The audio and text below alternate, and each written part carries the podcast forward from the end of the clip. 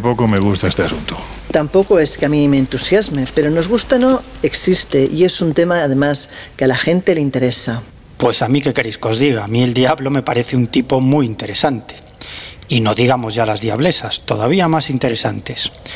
Y mira, me estoy acordando que en Orihuela hay un paso de Semana Santa protagonizado por una diablesa es el único demonio, en este caso una demonia, que sale en procesión durante la Semana Santa Española. Pues yo reconozco que todos estos asuntos demoníacos, de exorcismos, de posesiones, eran unos temas que, que, me producían bastante impacto y terror hace algunos años.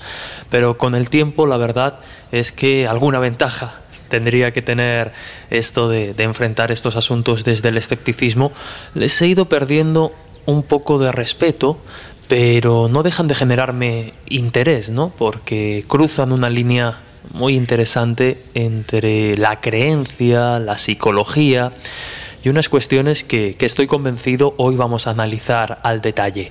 Os voy a contar una historia de este lugar. Cuentan que Felipe II cabalgaba con una decena de vasallos, más o menos debían de ser, eh, según la tradición, ese número, por el bosque de la Herrería, que se encuentra hoy día muy cercano a la localidad madrileña de San Lorenzo del Escorial. Bueno, pues andaba el hombre taciturno porque por mucho que acudía a alquimistas, a iniciados o a maestros canteros, que ya sabéis que a este monarca le encantaban especialmente este tipo de personajes, nadie le lograba decir dónde debía de ubicar el que debía de ser su gran proyecto, el monasterio del Escorial. Bueno, pues así pasaba las horas el hombre muy metido en, la reflexión sobre su desgracia, cuando de repente observó que de las entrañas de la montaña empezaron a salir chispas.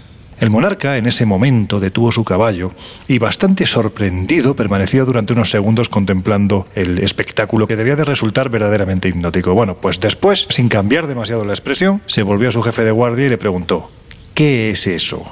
El soldado se encogió de, de, hombros y fue entonces cuando otro miembro de la Guardia Real, que sabía que el carácter del monarca no era bueno y especialmente cuando no lograban satisfacer su curiosidad, y que además hay que decir que era natural de la zona, le dijo, Señor, es la boca del infierno. A lo que el rey, ahora sí, mostrando una leve sonrisa, les dijo, Pues si esa es la boca del infierno, tapémosla. Sí, señor, así cuenta la leyenda, o vete a saber si fue verdad.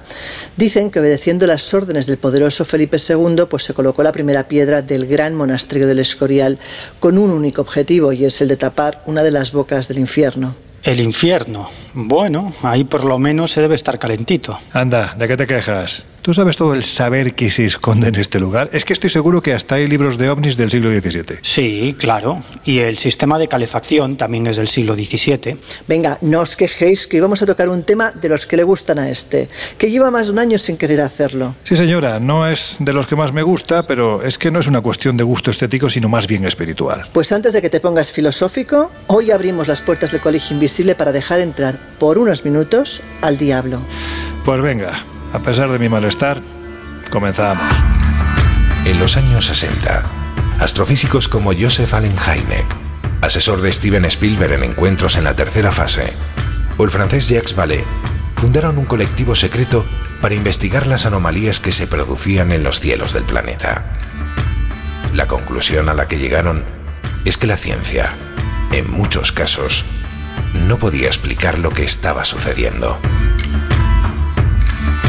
Aquel colectivo fue conocido como el Colegio Invisible.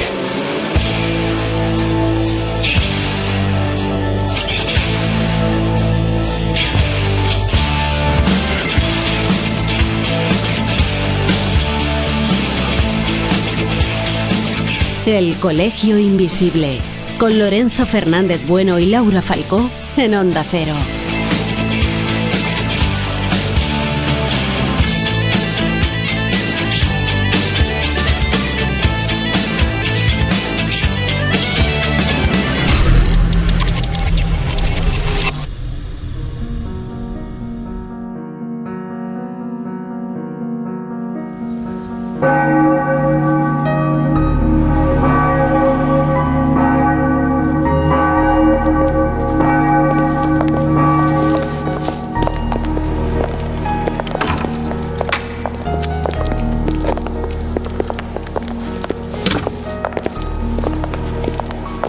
Pues de perdidos al río. Yo creo que todos conocemos a este personaje desde casi casi antes de nacer. Es como si ya viniese impreso su silueta no sé, pero su nombre desde luego en lo más profundo de nuestro ADN como si encarnase la esencia de todo mal. Eso es al menos lo que nos dice la Iglesia, pero antes de entrar en profundidades, y ya que estamos en uno de los monasterios más espectaculares del mundo, dicen que además fue construido no solo para cerrar la entrada al infierno, sino para defenderse de los demonios, ahora os contaremos un poquito más, creo que es interesante que hablemos de él, especialmente de su vinculación con el mal. A ver, Laura, ¿cuándo se empieza a asociar, y ya no hablo de leyendas, la silueta del demonio con este lugar. Según cuenta la leyenda, mientras se construía el monasterio del Escorial, en la segunda mitad del siglo XVI, hablamos del 1577, empezó a aparecer durante la construcción pues, un misterioso perro negro que además asustaba a los obreros por las noches y hacía que fuera más difícil pues, la construcción. Cuentan que la primera vez que se oye al perro es un 25 de agosto, que se le oye desde el coro, estaban realizando en este caso un oficio dentro del monasterio y que los oídos además se repiten durante varios días y son ciertamente siniestros. Algunos empiezan a decir que se le ve entre las obras, que el perro es negro, que sus ojos son rojos, que se arrastra cadenas.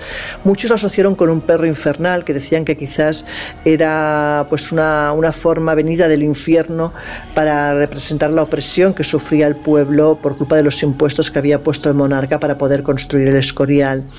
De hecho, Felipe II eh, llegado, llega al extremo de que quiere hacer desaparecer a ese perro y le pide a su obrero mayor, a Fray Antonio de Villacastín, que lo encuentre y que lo mate.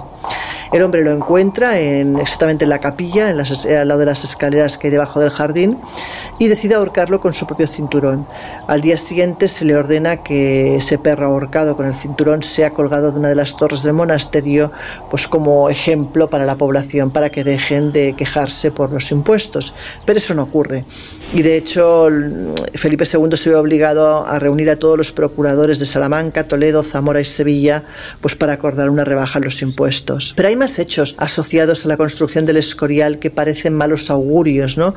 Cuentan que en el mes de mayo hubo pues una rebelión de, canteros que hizo que se retrasara la construcción, que en julio hubo un rayo que impactó contra una de las torres, la, exactamente la torre de la botica, y que produjo un gran incendio. Y en agosto, por ejemplo, antes incluso de la aparición del perro negro, pues el día 25 cayó una enorme granizada que acabó pues con toda la, cosecha de la vid de la zona y aparte volvió a retrasar también las obras, ¿no? Y de hecho cuentan que incluso en su lecho de muerte, pues Felipe II decía que él continuaba todavía oyendo esos aullidos de ese perro sacrificado hacía años.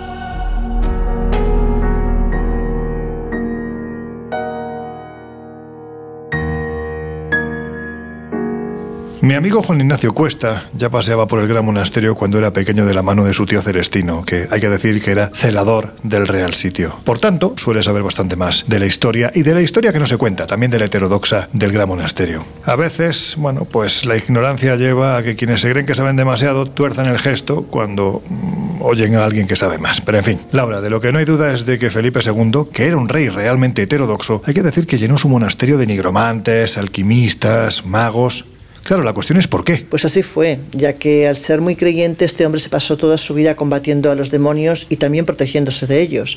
Y por eso quiso envolver este monasterio pues de una especie de aura mágica. Por eso también eh, todas las protecciones que encontramos en él pues fueron ideadas por Felipe II. De hecho, si te fijas, pues tenemos como ejemplo clarísimo las bolas de metal que coronan las torres. Pero hay alguna cosa más que Juan Ignacio nos va a contar. Felipe II Augsburgo hijo de Carlos I de España y V de Alemania, es una de las figuras principales dentro de la historia del Renacimiento tardío. Un hombre que, no queriendo ser rey, fue sin embargo el más poderoso del mundo de su tiempo. Realmente un tecnócrata que cumplió su función, pero sin vocación auténtica. Sin embargo, en su controvertida personalidad existen dos cuestiones por las que se conoce su particular heterodoxia. Una es su tendencia a la superstición y a la llamada nigromancia. De hecho, su obra magna, casa, palacio, corte y tumba a la vez, el Real Monasterio de San Lorenzo del Escorial, fue protegido del maligno por miles de reliquias, algunas de las cuales ocupaban lugares visibles en cajas de bronce que brillaban al sol, tanto que se decía que eran de oro. Por ejemplo, las de Santa Bárbara se situaron en el llamado cimborrio o cúpula de tambor, a modo de pararrayos. También en la llamada Torre de la Botica, la que mira poniente, se situó el laboratorio alquímico más importante de su tiempo, que al final terminó dedicándose a la espagiria y destilación. Como director se trajo a uno de los más prestigiosos artistas de su época, que fue Leonardo Fioravanti, quien se puso a dirigir los trabajos de la llamada Torre de Matiolo, cuyos restos aún siguen existiendo. La protección de las reliquias no libró a la torre de una explosión que provocó un incendio que invariablemente se atribuyó al demonio y posiblemente debido a las prácticas poco ortodoxas que se hacían en, en esta torre. Yo sé que he sabido de sobra por los habituales de estos temas, pero es interesante para conocer hasta dónde llegaban las creencias del monarca que sepamos cómo murió. Pues sí, tal y como cuenta Juan Ignacio, el pintor favorito de esta dinastía de los Augsburgo, en especial de Felipe II, era el pintor Jerome van Aken, es decir, en España conocido como el Bosco.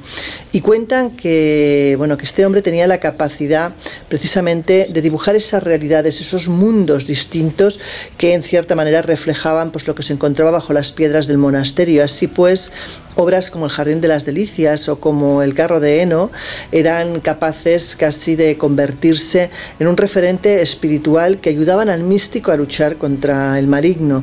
Eran como una especie de amuleto para aquellos que las poseían, ¿no?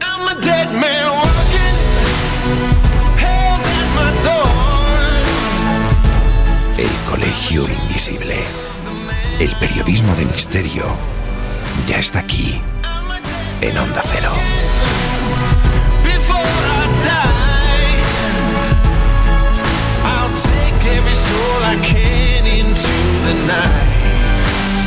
and kill till I die.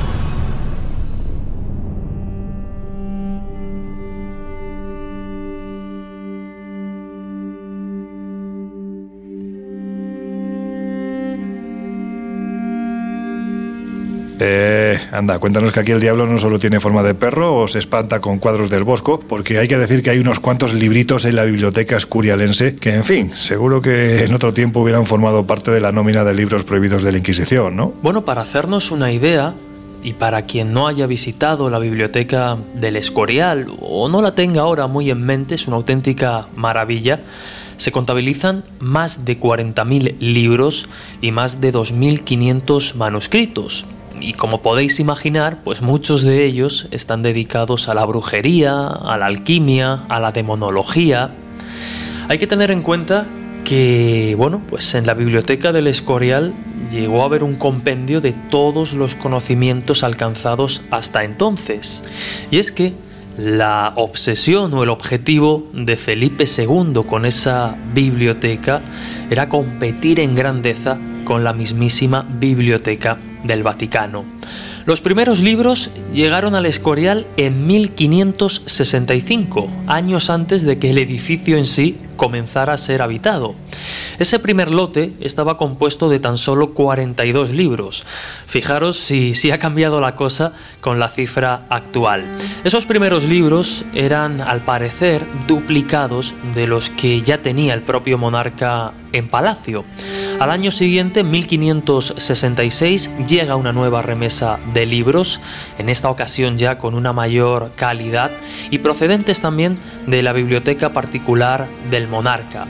En los años siguientes, obviamente, pues el número fue aumentando, pues con diferentes donaciones, y a finales de 1568, todavía unos años antes de que el Escorial fuese habitado, ya se contabilizaban 1044 volúmenes entre libros impresos y manuscritos. El empeño del rey, como decíamos, era lograr una librería nacional y para ello pues pidió consejo a diferentes hombres de la política y las letras en España. Entre ellos se encontraba el heterodoxo Benito Arias Montano, que entre sus cometidos diplomáticos pues estaba también el compromiso de adquirir libros para la nueva biblioteca del rey.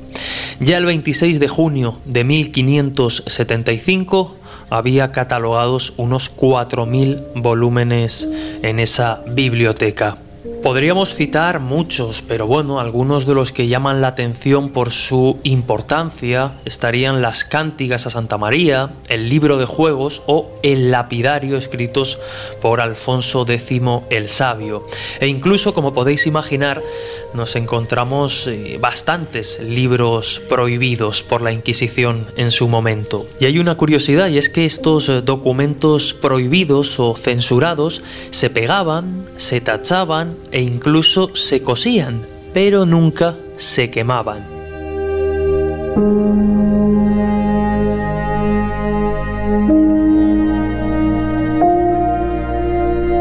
Hasta nuestros días, pues han llegado precisamente documentos cosidos y gracias a eso han llegado en perfectas condiciones. Tan solo ha habido que cortar la costura y acceder a su información. En parte, quizá, por ese personaje que ya hemos mencionado, por Benito Arias Montano, un personaje desde luego muy curioso que nace hacia el 1527, que se cría y se forma en Sevilla, donde también moriría en 1598, y además un personaje perseguido por la Inquisición, aunque nunca llegó a ser condenado, entre otras cosas por, bueno, pues por haber pertenecido a una secta conocida como la familia Caritatis, se contagió también en su estancia en los Países Bajos del iluminismo, que era una corriente lógicamente heterodoxa, y todo eso con el consentimiento y el interés de, del rey, de Felipe II. Y es que en el Escorial tenía oculta una escuela esotérica que, como decíamos, eh, alentada por el propio, por el propio rey. Lógicamente, una biblioteca con tantísimos años de historia, pues también ha pasado por algunas tragedias y ha habido pérdidas, como por ejemplo los casi 4.000 volúmenes que se perdieron y se quemaron en el incendio de 1671, los que se destruyeron durante la invasión francesa de 1808 y también los que desaparecieron y se destruyeron durante la Guerra Civil Española. Aún así, pues sigue siendo una auténtica maravilla que, que da gusto visitar y contemplar y que como hemos señalado pues tiene auténticas joyas bibliográficas.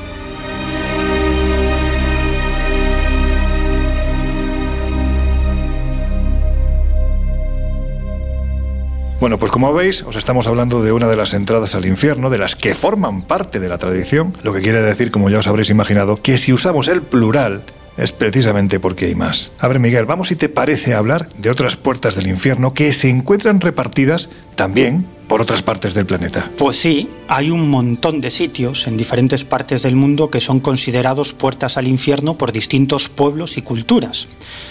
Pero a mí uno de los que más me llaman la atención es el llamado Pozo de Darbaza que es más conocido como Puerta al Infierno, y tiene unos 69 metros de diámetro, 30 metros de profundidad y una temperatura en su interior de 400 grados centígrados. Y nació por casualidad en el año 1971, durante unas prospecciones de gas por parte de unos geólogos de la Unión Soviética.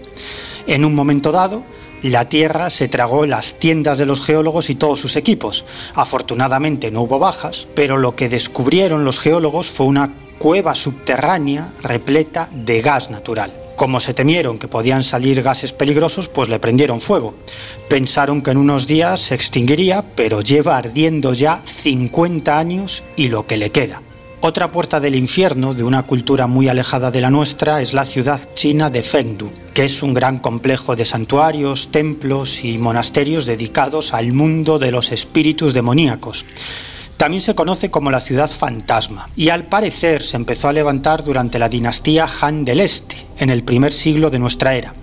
Según la leyenda, dos funcionarios imperiales, Jin Chansheng y Wang Fangping, llegaron a la montaña Ming para practicar el taoísmo y en ese proceso se convirtieron en inmortales. Pero el caso es que la combinación de sus nombres da lugar a la palabra Jingwang, que significa rey del infierno.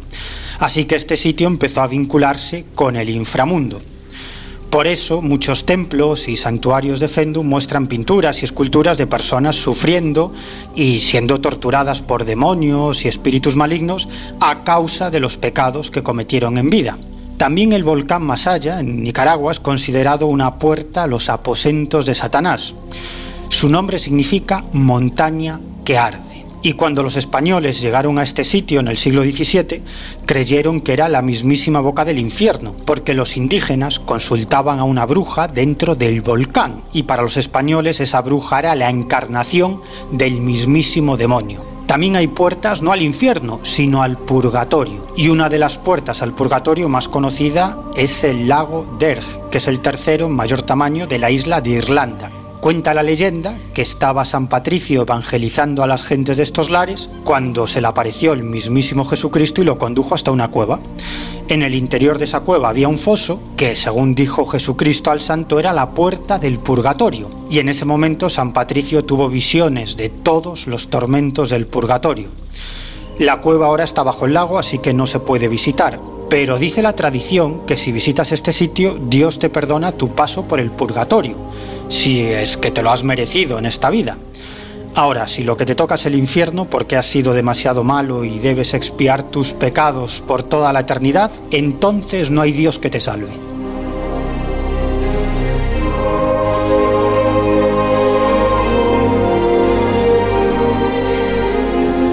Nosotros hace un par de años, en uno de los viajes que organizamos con la revista Año Cero, os aseguramos que pronto volveremos a la carga. Este verano ya tenemos previsto un viaje extraordinario. Pero en fin, eso más adelante. Hay que decir que también visitamos una de las más desconocidas. Me refiero a una de las puertas al infierno, supuestas puertas al infierno más desconocidas. Pero hay que decir que es una de las más siniestras, ¿verdad, Laura? El castillo de Houska, en la República Checa. Yo reconozco y siempre lo he dicho que este castillo no me da buenas sensaciones. No me gusta y no hablo de estética ni de dónde se encuentra ahí metido en mitad del bosque. Es otra cosa desagradable, maligna, algo extraño que parece surgir de sus piedras. Yo no sé si tú tienes la misma sensación. Pues mira que me avisaste de que el lugar tenía su tela y que incluso tú, que eres un canto rodado, en ese lugar te sentías como inquieto, ¿no? Que no, no te sentías a gusto.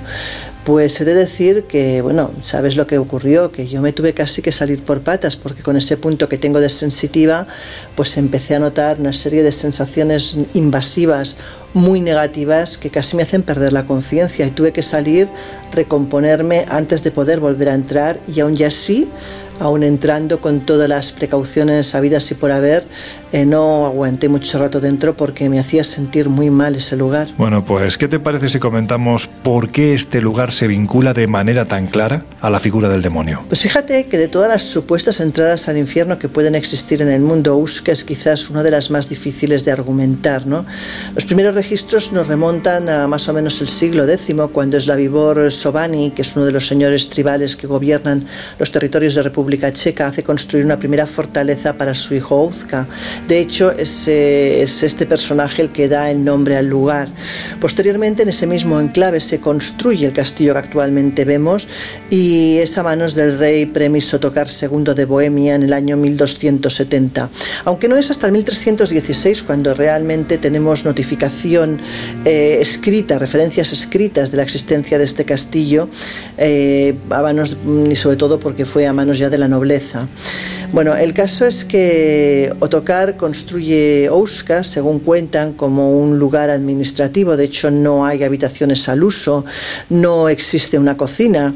Eh, toda la estructura del castillo es un tanto extraña, aunque esa es la versión oficial, porque hay una segunda versión que cuenta que el hecho de que el castillo sea tan extraño, que esté alejado de las rutas comerciales, que no tenga ni importancia estratégica ni militar, no es, de hecho, porque ahí construyeron unas oficinas, sino porque cuentan que Otokar hizo construir el castillo de Ouska para sellar un pozo que se creía era una entrada al infierno, al inframundo. De hecho, los lugareños de aquella época aseguraban que por las noches pues veían salir del pozo toda clase de monstruos, de seres mitad humano y mitad animal.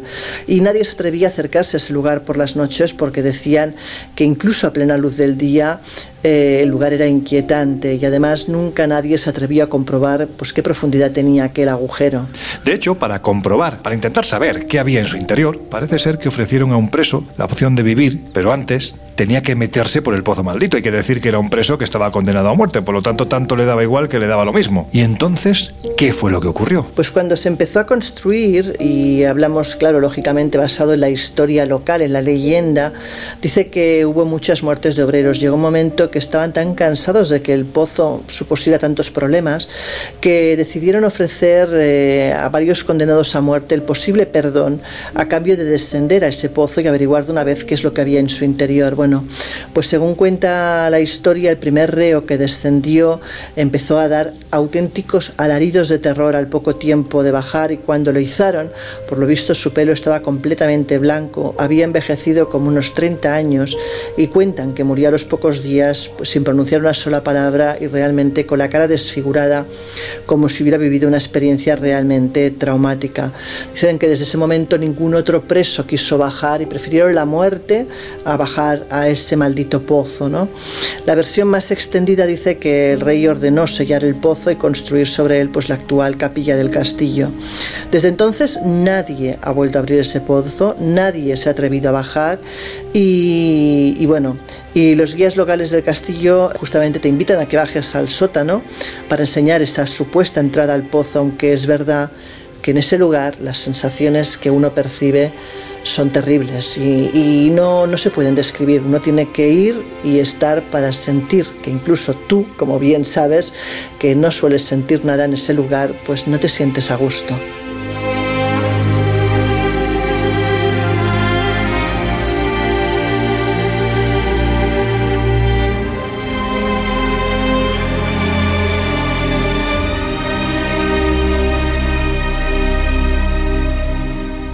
Y sin embargo los nazis, que tampoco podían faltar en esta ecuación diabólica, sí creyeron que esta grieta por la que nosotros hemos accedido, y os aseguro que es muy desagradable, entre otras cosas porque el ser humano ha puesto de su parte para que todo esté lleno de recuerdos al demonio, pues eso, que esta grieta era la que desembocaba en el pozo. Y cuentan que hasta aquí trajeron libros de Berlín y Múnich relacionados con artes mágicas y cábala. Bueno, pues la intención era protegerlos de los bombardeos, pero hay que decir que también, según cuentan las crónicas, aquí también se diluye bastante entre lo que es la crónica en lo que es la tradición y lo que puede ser leyenda urbana. Pero lo que nos dicen es que llevaron a cabo un ritual en el que sacrificaron a dos soldados. La intención, bueno, pues saciar las ansias de sangre de la criatura que habitaba en, en el interior del agujero y así, de esta forma, ganarse sus favores mágicos, pues como una especie de arma más de la lucha que a principios de los años 40 mantenían con los aliados. Y lo que parecía una leyenda urbana se acabó demostrando años después, cuando fueron hallados, enterrados en este mismo lugar, los cadáveres momificados de dos soldados nazis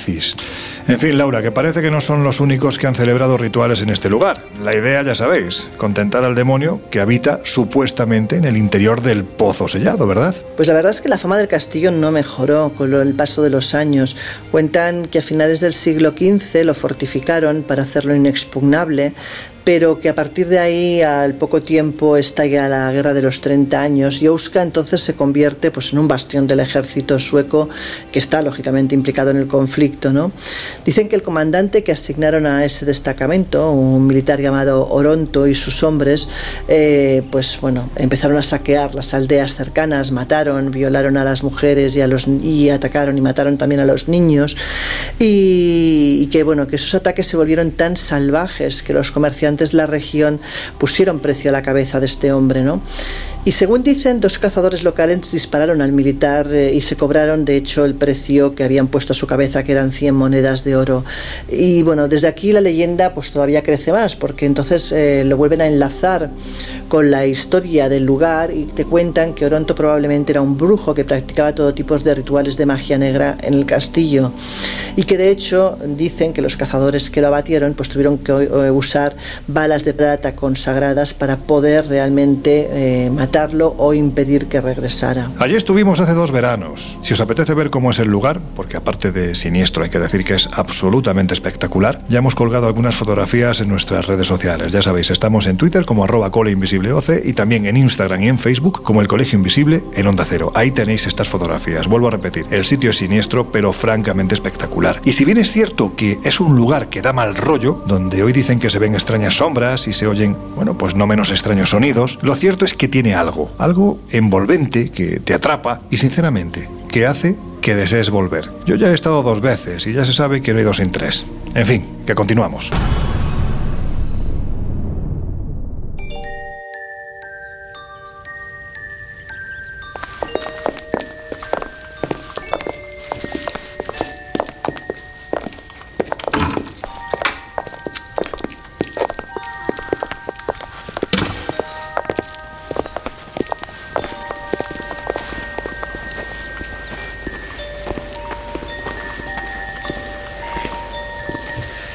Bueno, pues después de este repaso histórico que hemos hecho a una de las supuestas entradas selladas al infierno, el monasterio del Escorial, al resto que cuenta la tradición que se reparten por diferentes lugares del planeta, y a la que para mí es de las más espectaculares y siniestras de cuantas podemos encontrar, la que supuestamente tapa el castillo de Houska en República Checa. Vuelvo a repetir, ahí tenéis las fotografías del lugar en nuestras redes sociales. Si os parece, vamos a entrar de lleno en el asunto que nos ocupa.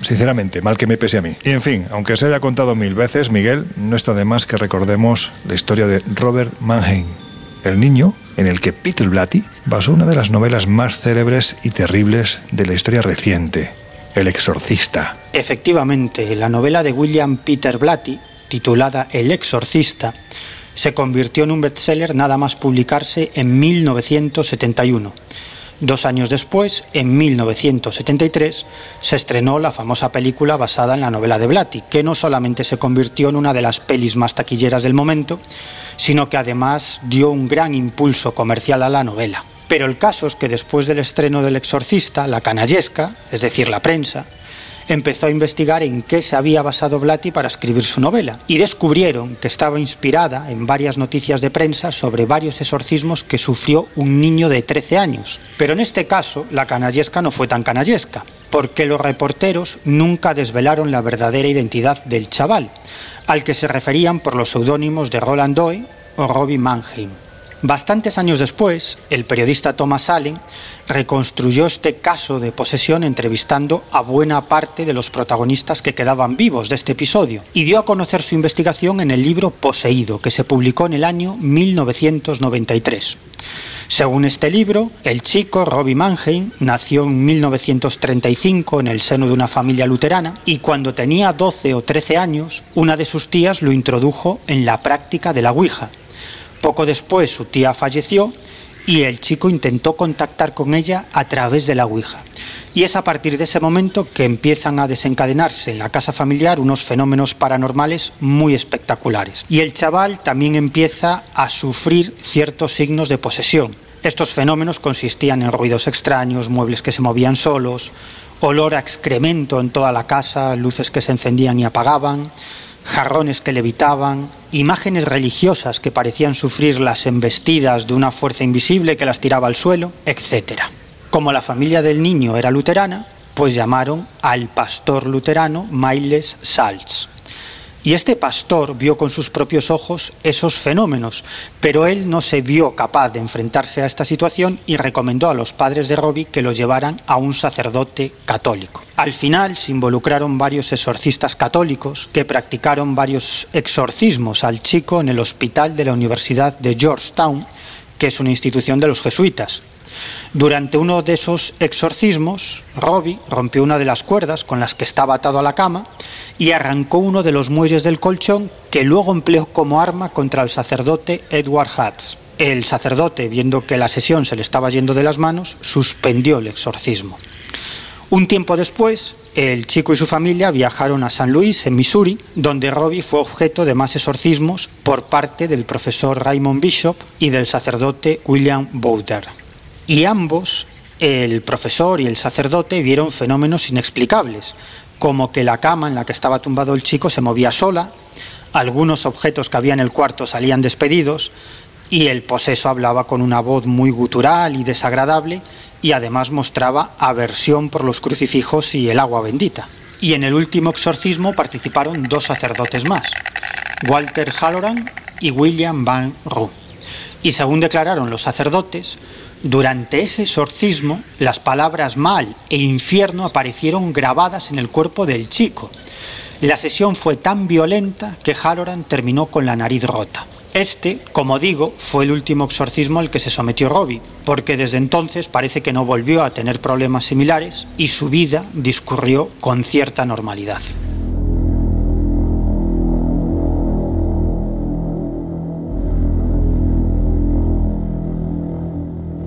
Hay que decir que además, sobre esta historia, hace apenas dos o tres años salieron nuevos documentos a raíz precisamente de una exposición que quiso realizar la Universidad Norteamericana de Duke, concretamente por una carta enviada en la década de los 30 del pasado siglo al científico de dicha universidad, un hombre llamado Joseph B. Rhine, que por si nuestros oyentes no lo saben, está considerado algo así como el padre de la parapsicología científica, ya que él mismo en esta universidad decidió montar el primer laboratorio de parapsicología con el objetivo de investigar fenómenos, pues por ejemplo como la telepatía o la percepción extrasensorial.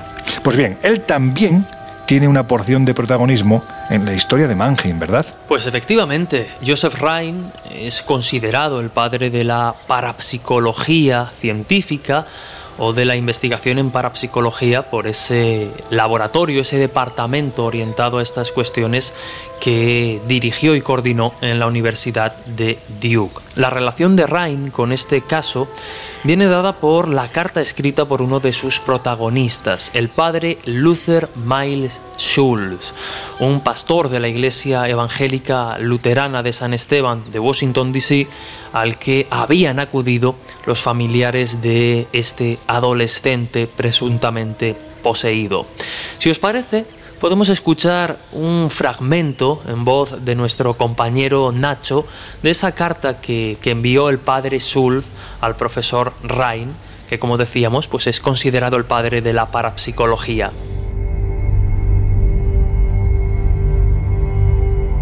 Tenemos en nuestra congregación una familia que está siendo perturbada por un fenómeno de poltergeist. Apareció por primera vez alrededor del 15 de enero de 1949. La familia está compuesta por la abuela materna, un niño de 14 años que es hijo único y sus padres.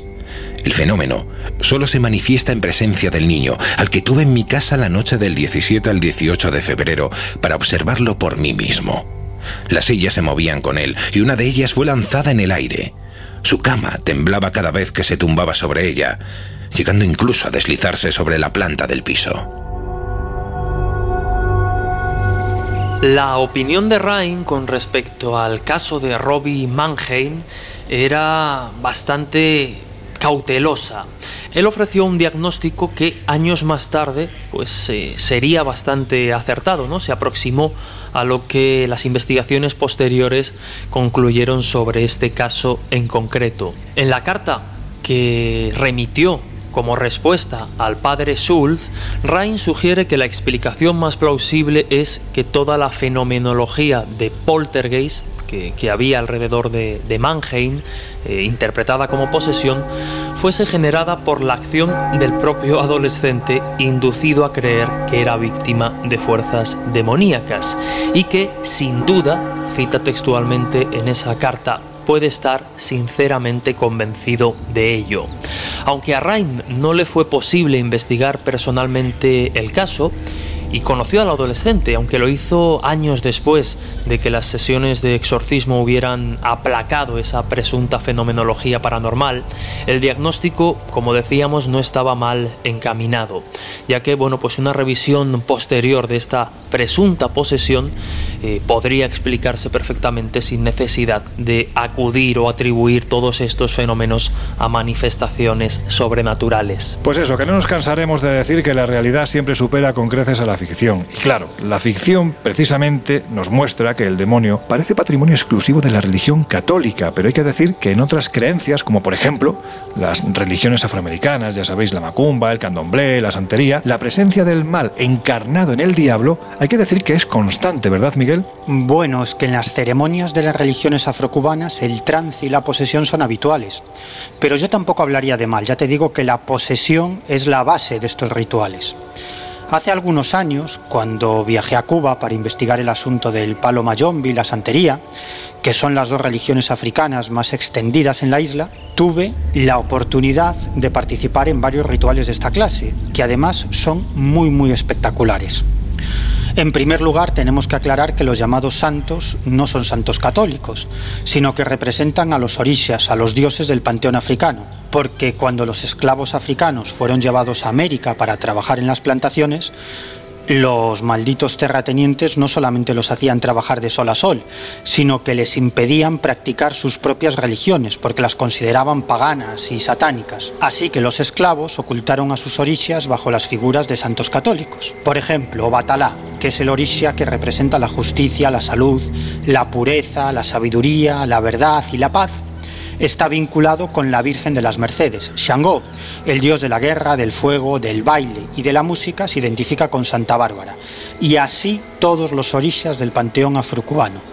Y una de las ceremonias más llamativas y espectaculares dentro de la santería es el bembé o toque de santo cuya finalidad es pedirles o agradecerles algo a los orishas. Los santeros empiezan a bailar al son de la música y los tambores, se entonan cánticos africanos, se bebe y se fuma, y en ese ambiente es habitual que los santeros entren en trance y sean poseídos por los orishas. Los orishas toman el control de los cuerpos de los santeros de forma bastante violenta y empiezan a transmitir mensajes. A veces esos mensajes son genéricos, pero otras veces se dirigen a alguno de los presentes en el bembé para decirle algo importante sobre su vida. Son, como digo, ceremonias de una fuerza tremenda, y a veces los santeros poseídos se hacen daño o se autolesionan.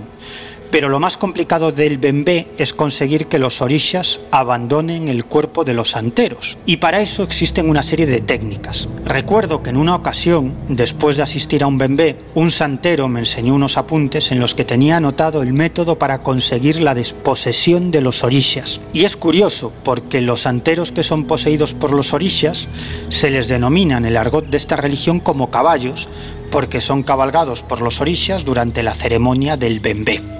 Bueno, el caso es que copié en mi cuaderno esas anotaciones del santero que decían lo siguiente. Para retirar o sacar el santo, es decir, el orisha, se sienta al caballo, es decir, al santero poseído por el orisha, en una silla, cubriéndole la cabeza con un paño blanco. Se le sienta en una silla y se le dice al santo unas palabras sacramentales en lengua africana luego de lo cual se llamará al caballo fuertemente por su nombre de pila, para que vuelva a entrar en su espíritu. O bien se le acuesta en una estera boca abajo y en esta posición se le despide. Oye, ¿y en el Islam también en esta religión hay posesiones y se realizan exorcismos? Claro, porque esto de los exorcismos no es algo exclusivo del ámbito cristiano, sino que también está muy extendido por el Islam. De hecho, hace algún tiempo el investigador Manuel Carballal escribió un magnífico reportaje en la revista Cero titulado Posesiones en el Islam. Y en este artículo, Carballal entrevistaba a una médico española que trabaja en el centro de salud de un pueblo granadino, en el que hay una enorme comunidad islámica. Esta doctora tenía que atender constantemente a pacientes islámicos que creían que un jinn los había poseído. Sufrían lo que en medicina se denomina síndrome conversivo o trastorno de conversión, es decir, una afección mental que provoca en la persona ceguera, parálisis y más síntomas del sistema nervioso que no pueden explicarse mediante una valoración médica. Y esta doctora le contaba lo siguiente a Carballal. Los jeans causan enfermedades y dolencias en todos los pacientes musulmanes. Y esto es lo más importante para mí. De hecho, mi tesis doctoral va por ahí. Esa creencia es la que produce el síndrome conversivo. El paciente que se cree poseído por un jin es incapaz de articular palabra. Tú lo auscultas, ves que tiene la laringe normal, pero él no puede hablar. Y para combatir esta posesión de los jeans, pues los creyentes islámicos acuden a un imán exorcista, al igual que los católicos acuden a un sacerdote exorcista. De hecho, en el Islam existe una tradición de medicina profética, que es un compendio de oraciones, de fórmulas y ritos, que no se diferencian mucho del ritual romano católico para expulsar al demonio o a los demonios del cuerpo del poseso. ¿Pero qué son los jeans? ¿Puede esta figura vincularse a los demonios del cristianismo, por ejemplo? Bueno, mm, pues no exactamente, porque según el folclore islámico, los jinns son entidades invisibles que acechan a los humanos y que tanto pueden beneficiar como perjudicar al ser humano. También hay que decir que la creencia en los jinns es anterior al nacimiento del Islam, pero luego esta religión acabó tomando como propia esa creencia y adaptándola a conveniencia. Pero si hay alguien que ha tenido la oportunidad de observar exorcismos en todo el mundo, ese es un habitual del Colegio Invisible, el aventurero, explorador y director de documentales Juan José Rebenca. Juanjo se convirtió en testigo de un violento exorcismo islámico en Dakar, en la capital de Senegal, pero antes de escuchar las palabras del reportero, quiero que escuchéis un fragmento de ese exorcismo para expulsar a los malvados jeans de los cuerpos de un grupo de mujeres. Me lo ha enviado hace un par de horas Juanjo por WhatsApp Y vamos a ver, acerco el móvil al micro y le doy al play.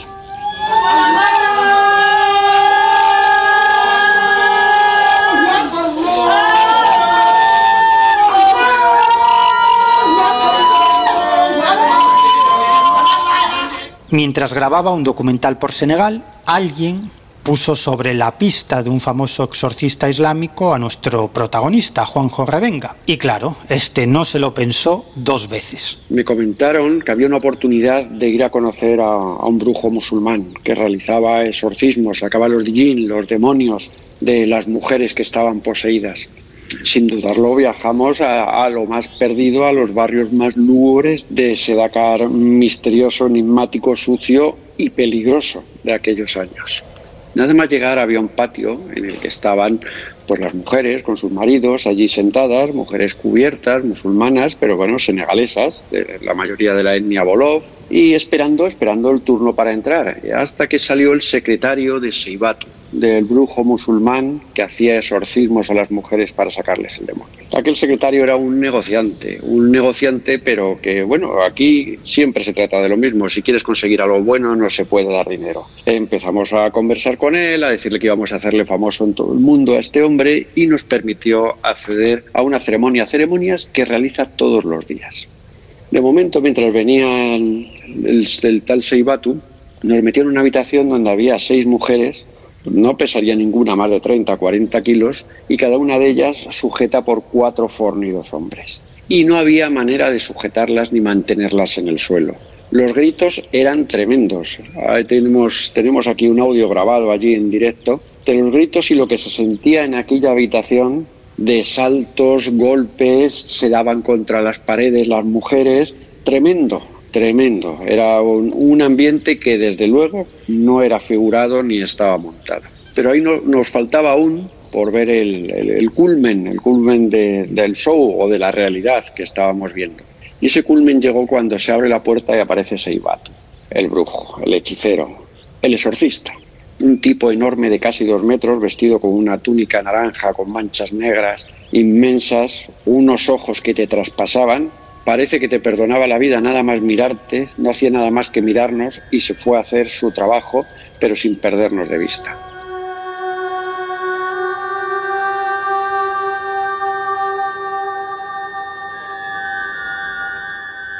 Y su trabajo, por lo que nos cuenta Juanjo Revenga, era bastante terrible. Pues su trabajo era mientras entre los cuatro hombres que había con cada mujer las sujetaban, él las daba una sarta de puñetazos de aquella que salían de las manos de que parecían palas de aquel hombre, las daba una sarta de puñetazos mientras las mujeres escupían, chillaban, les cambiaban los ojos, se les daba la vuelta y se las quedaba en blanco.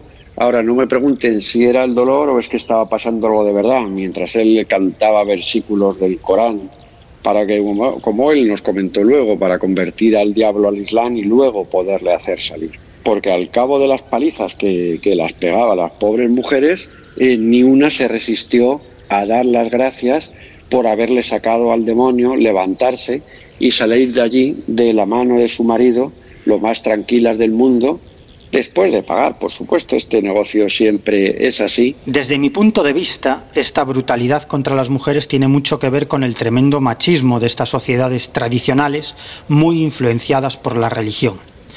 En estas sociedades el sentido de culpabilidad de las mujeres es enorme, porque están muy presionadas para comportarse de una determinada manera y siempre tienen la sensación de que han hecho algo muy mal y que los demonios las pueden poseer por esos deslices morales. Y cuando las poseen, el ritual de exorcismo es una auténtica agresión física contra estas pobres mujeres que aceptan de buen grado ese castigo y luego se sienten liberadas de la influencia de los jeans. En fin, son realidades muy sórdidas, pero que no hay que ocultar, porque escenas así están pasando hoy en día en muchos países del mundo.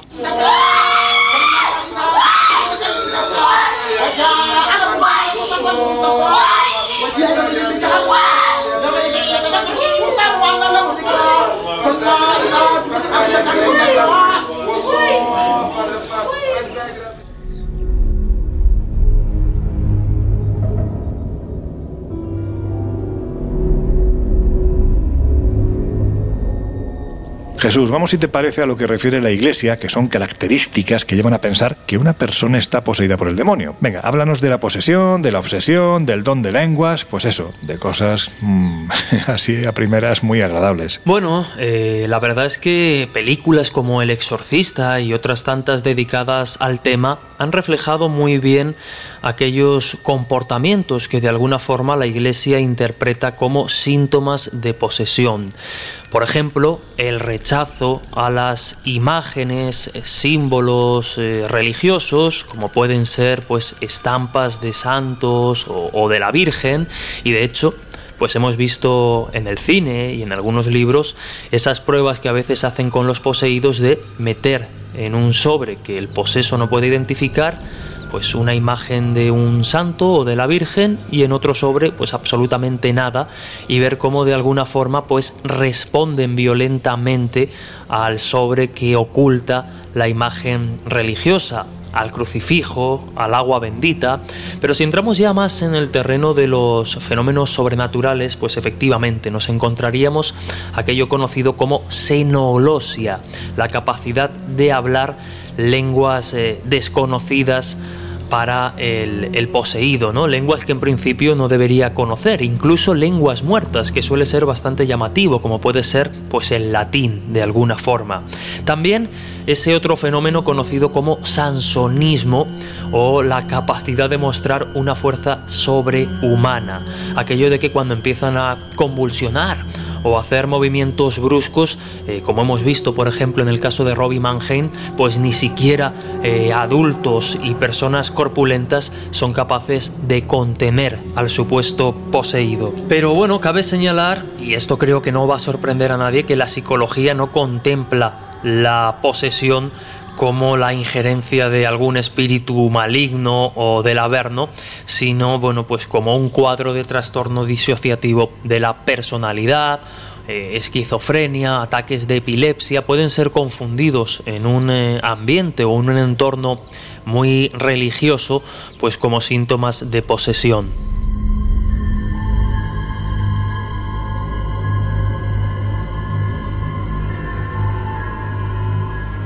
He rescatado pues algunas de las opiniones que tenían al respecto algunos de los más ilustres parapsicólogos o investigadores de estas cuestiones que, ha habido en nuestro país, como puede ser Germán de Argumosa, ¿no? pionero de la parapsicología en, España. Y él mm, se preguntaba si era posible distinguir los fenómenos meramente psiquiátricos de aquellos otros que dentro de la doctrina de la Iglesia pues son considerados eh, preternaturales, como, como decía el propio Argumosa, o diabólicos. Otro sacerdote jesuita y también parapsicólogo es el padre José María Pilón, que fue fundador pues, del grupo EPTA, que actualmente continúa con, con sus labores. José María Pilón se mostraba tremendamente escéptico ante los pretendidos casos de posesión diabólica que durante años pasaron incluso por su consulta. En palabras del propio eh, padre Pilón, él decía, acepto la posesión diabólica como algo posible, pero yo no conozco ningún caso.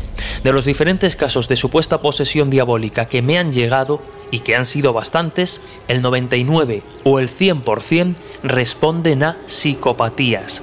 Algunas de estas psicopatías tal vez son muy extrañas, por lo que la psiquiatría no logra diagnosticar ni abordar terapéuticamente pero no dejan de ser casos de psicopatología. Estamos hablando de, bueno, de referentes dentro del mundo de lo paranormal e incluso eh, el propio jesuita, ¿no? Bueno, que sí que es cierto que son más escépticos con estas cuestiones. Pero si ya nos vamos un poco al extremo, el jesuita Óscar González Quevedo, que bueno, pues se ha convertido uno de los principales referentes de la parapsicología en Latinoamérica, argumenta que bueno, pues los síntomas que tradicionalmente se atribuyen a la posesión, lo que hemos comentado, hablar lenguas no conocidas, percibir acontecimientos ocultos, fuerza sobrehumana, no tienen por qué atribuirse, decía González Quevedo, a la intervención diabólica. Según él, estos fenómenos pues se pueden encontrar o se pueden enmarcar dentro de la casuística parapsicológica, pero y él, eh, bueno, ya digo, ¿no? Que era bastante escéptico con estas cuestiones. Decía que no hay endemoniado en pleno ataque que resista a una dosis suficiente de calmante. Antiguamente no se conocían esas inyecciones, pero hoy, ¿cuál es el endemoniado que resiste a un calmante? ¿Será que el demonio también se calma con una inyección?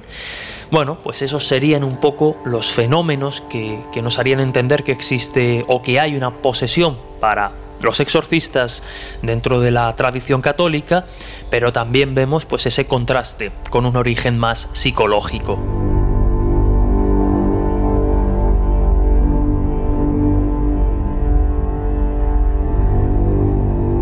Claro, hay que decir que el hecho de que una persona hable de repente una lengua que en teoría no conocía no quiere decir que se trate de un poseso o de una posesa. Quiero decir, hay casos extraños de verdad de que esto sucede y además se atribuye a una dolencia médica, ¿verdad, Laura? Pues la verdad es que sí, que hay casos curiosos, como por ejemplo el de Michelle Meyers, que es una mujer americana de Phoenix, que se hizo famosa en el año 2018 a principios, porque esta mujer, que era madre soltera de seis hijos y tenía 45 años cuando vivió este suceso, se fue a dormir una noche con mucho dolor de cabeza y al día siguiente al levantarse eh, se dio cuenta de que su voz sonaba distinta, es decir, de pronto una mujer que nunca había salido de Estados Unidos y cuyo acento era americano indudable, empezó a hablar inglés con un acento irlandés eh, meridiano. Claro, sus hijas primero se pensaba que les tomaban el pelo, pero no. Eh, realmente la mujer estaba sufriendo una enfermedad muy extraña, una enfermedad que se llama síndrome del acento extranjero, que es un, extraño trastorno mental que se puede producir pues desde por un golpe en la cabeza hasta por un derrame. En su caso el golpe fue tres años antes de que, de que esto le ocurriera, ¿no? Pero los efectos pues no se produjeron hasta mucho más tarde. Eh, de hecho pensemos que esto, eh, si tú lo llevas a la Edad Media, pues automáticamente a esa persona la acusan de brujería y la ponen en la hoguera, porque claro, hablar un lenguaje ajeno o hablar un lenguaje de una manera distinta, con un acento diferente, pues automáticamente se hubiera asociado con un caso de posesión, de satanismo y de 40 cosas más. No es hasta el siglo XIX cuando aparece la parapsicología que empiezan a estudiar estos temas de otra manera, ¿no? Y que la medicina además avanza lo suficiente para saber que pueden haber síntomas que sean eh, realmente fruto de una enfermedad y no de una posesión diabólica. Más terrible aún es la afasia temporal, un grave daño cerebral que hace que quien lo sufre no sea capaz de hablar su propio idioma. Fijaos hasta qué punto es extraordinario que los pacientes de esta dolencia tan extraña pueden hablar en idiomas aprendidos posteriormente, pero no en el idioma primigenio. En fin, que como decía Oscar Wilde, cada uno de nosotros es su propio diablo y hacemos de este mundo nuestro infierno. Regresamos después de una de nuestras esenciales favoritas.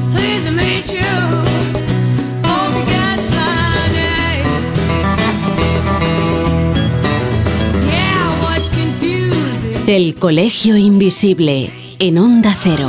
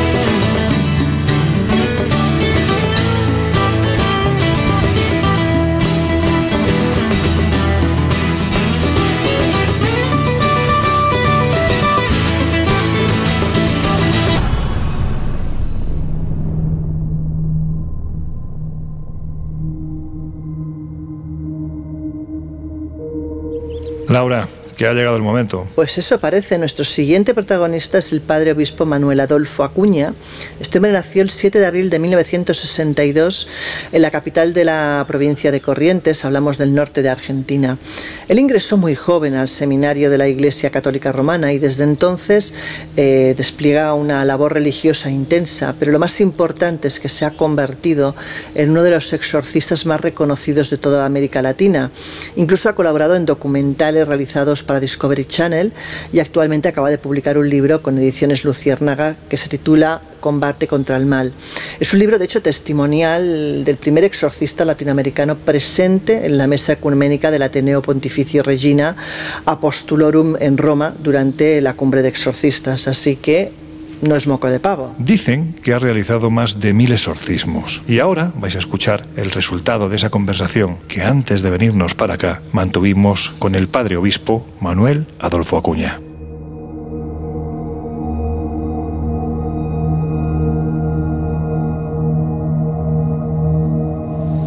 Padre, yo creo que la primera pregunta es obligada. ¿Qué es lo que le lleva en un momento de su vida, de su vida religiosa, a decidir que debía de enfrentarse abiertamente ni más ni menos que al demonio? Fue un encuentro muy personal y absolutamente este, sorpresivo para mí.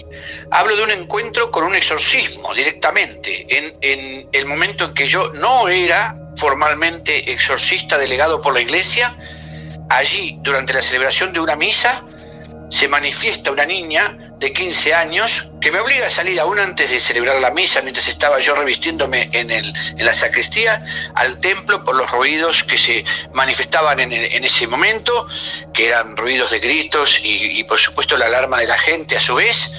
Y cuando salgo al, al altar me encuentro con esta niña que se manifestaba con fuertes movimientos en el suelo, no pudiendo ser sostenida por ocho personas, 15 años de edad, 40 kilos, y allí estaba ella, hablando en lengua extraña, haciendo sonidos muy, muy guturales, pero a su vez con los ojos totalmente ennegrecidos. Bueno, ese encuentro en el cual, bueno, yo practiqué lo que conocía, lo que sabía en mis nociones sobre el exorcismo, ese encuentro fue el punto de partida. Y recuerdo muy bien que cuando termina esa primera parte del exorcismo, porque esa niña requirió otro exorcismo más, dos más. Cuando termino esa primera parte del exorcismo, abandono la parroquia unos segundos, le pido a la gente permiso, aturdido, me subo a mi automóvil para dar una vuelta, aunque sea tomar un poco de fresco, subo a mi automóvil, abro la puerta del auto y en ese momento, aún con las llaves en la mano, comienza a sonar la bocina, se encienden y se apagan las luces y se levantan y se bajan las perillas de, de cierre de cada puerta. Eso sucedió durante cinco minutos. Yo supe que habíamos intercambiado tarjeta de presentación con el diablo. Y en todo este tiempo, ¿cuántos exorcismos ha llegado a realizar usted, bueno, en todo lo que es su vida? Yo, yo, tengo 58 años de edad y llevo ya 18 este año en la práctica del ritual formal del exorcismo. Yo paré de contar en el número 1200, ya no quise contar más. Tengo 1.200 esos exorcismos sí documentados, de, gracias a la generosidad de la gente también y de sus familiares, pero ahí me detuve. ¿Está usted convencido de que en esos 1.200 casos se trataba de una infestación demoníaca? ¿No tiene ni la más ligera duda? Porque, sinceramente, es que parecen muchos, ¿no? En verdad, si miramos, no son tantos. Lo que sí parecen muchos en la colección, por decirlo entre comillas. Pero yo me aseguré enseguida de, de hacer esa distinción que usted dice.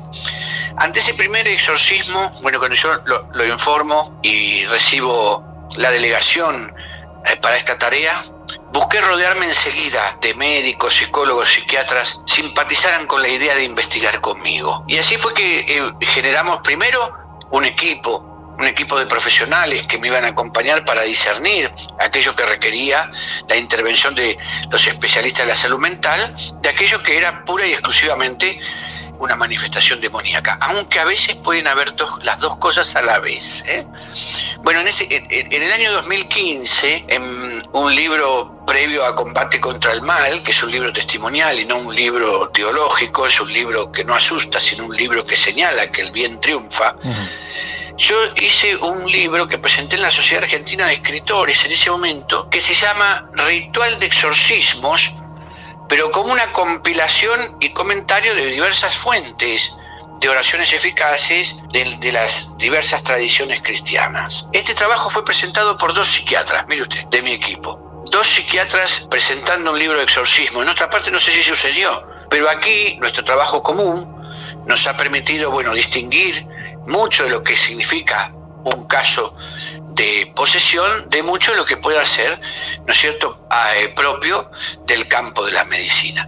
Claro, yo entiendo que lo que tienen que hacerse una idea nuestros oyentes, y esto es importante, es que, lógicamente, la imagen que tenemos de un exorcista nada tiene que ver con lo que nos ha ofrecido el cine o la literatura, sino que realmente un exorcista, como es su caso, va acompañado de otros profesionales dentro del ámbito científico, dentro del ámbito de la medicina, porque entiendo que lo primero es descartar que una persona esté poseída. Es decir, lo primero es ir a buscar alguna dolencia psiquiátrica o de cualquier otro tipo. Y cuando esto ya se descarta, entiendo que ya entra eh, esa otra rama de la fe, ¿no? Está muy, pero muy claro por algo, usted un gran comunicador, señor, por algo.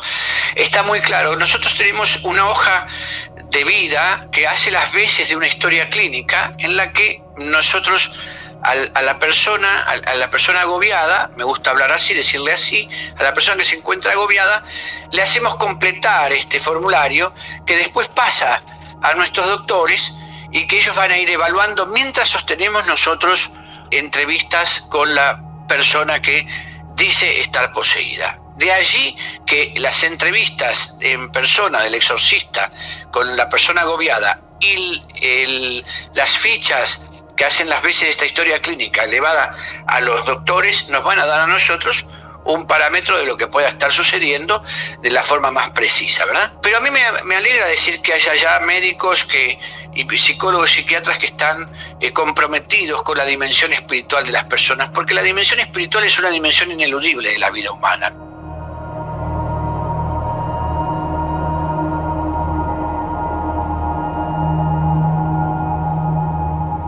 Acaba de publicar Combate contra el Mal. Como decimos en España, no se corta usted un pelo a la hora de describir los casos con nombres y apellidos. Da la sensación que a la Iglesia estos ejercicios de aperturismo pues nunca le han gustado demasiado. ¿Ha notado usted malestar ante este trabajo? Sí, es muy interesante lo que dice. Yo, yo disfruto de una ventaja sobre aquel gran gladiador de Dios que tuve la oportunidad de conocer, la bendición de Dios de conocer lo que es el padre Gabriel Amors. Eh, estuve con él en el año 2013. Mm, soy el único exorcista latinoamericano que él ha recibido. Em, eh, para mí fue impactante, pero yo disfruto de una ventaja que él no posee, que es la unidad con Roma. Nosotros somos luteranos, somos católicos, pero sin unidad con el Vaticano. Mm. Esta es una definición clarísima que tenemos que dar desde la perspectiva de nuestra tradición. Creemos, tenemos la Santa Misa, tenemos documentos de identidad, la forma en que vivimos el mensaje católico. Y, bueno, el Padre, el, Santo Padre, el Papa eh, Francisco, quien tuve el honor de, de conocer durante 10 años en, amistad en la Argentina, él, llegó a decir, cuando se celebraron los 500 años de la Reforma, que Lutero fue un gran remedio, fue medicina para la Iglesia. Ese acercamiento es fantástico, ¿no? Para nosotros es, mucho. Entendemos que, que es muy importante presentar este debate públicamente. A mí nadie me ha criticado, no me han criticado, me han favorecido que se pueda este, comentar. Y a partir de allí, de poder difundirlo con seriedad, claro está, yo tengo que agradecer inmensamente a Roma, al Ateneo Pontificio Regina Apostolorum, que en la organización de la última cumbre de exorcistas del mundo, realizada en el año 2019, se me invitara como el primer latinoamericano a hablar, a dar conferencia eh, durante las exposiciones de la Mesa Ecuménica de Exorcistas. Allí también hubo un padre anglicano, un padre ortodoxo y un pastor, un hermano pentecostal. La primera vez en la historia del Ateneo Pontificio que asisten representantes de otras tradiciones cristianas, para también mostrar que vivimos en la práctica del exorcismo experiencias particulares que puedan enriquecer a toda la iglesia cristiana en general. Padre, yo me imagino que, esta pregunta se la habrán hecho en muchas ocasiones, pero si tuviera que quedarse con un caso en el que, em, por decirlo de alguna forma, el combate fue especialmente duro, ¿cuál sería? ¿Acaso ese que usted denomina en su obra como el exorcismo de Legión?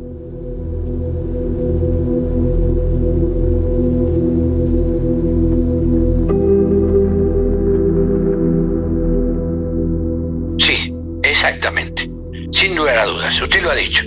Legión fue el caso más tremendo, si se quiere, mm, más desgastante y el, y el que ha tenido mayor repercusión, curiosamente, porque ahí no estaba un solo demonio, había muchos.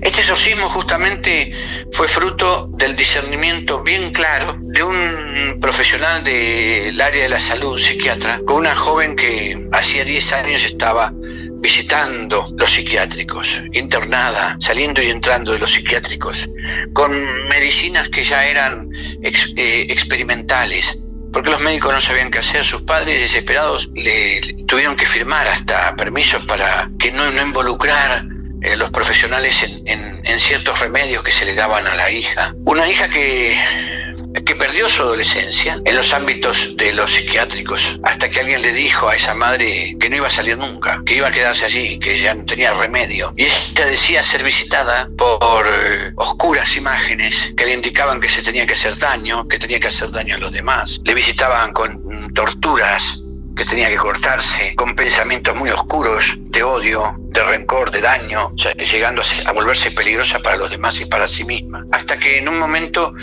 donde la ataron en uno de esos lugares, la ataron. Uno piensa lo dantesco de todo esto, estamos hablando de, de, un adolescente. La ataron y la dejaron allí. Al día siguiente fue a visitarla la madre con una psiquiatra que hizo pasar por una tía. Se encontraron con el cuadro desgraciado de, esta niña totalmente agotada y que tenía, que se había hecho sus necesidades encima. Y al sentarla, pidieron que la desataran al sentarla, encontró la médica en su espalda rasguños que parecían de garras de los dos lados que se cruzaban entre sí. Y le dijo a la madre, esto es imposible que se lo haya hecho ella. Dijo, esto no es para mí, tenés que buscar una iglesia. Y así llegó hasta nosotros. ¿Cómo se enfrenta un hombre de fe como usted?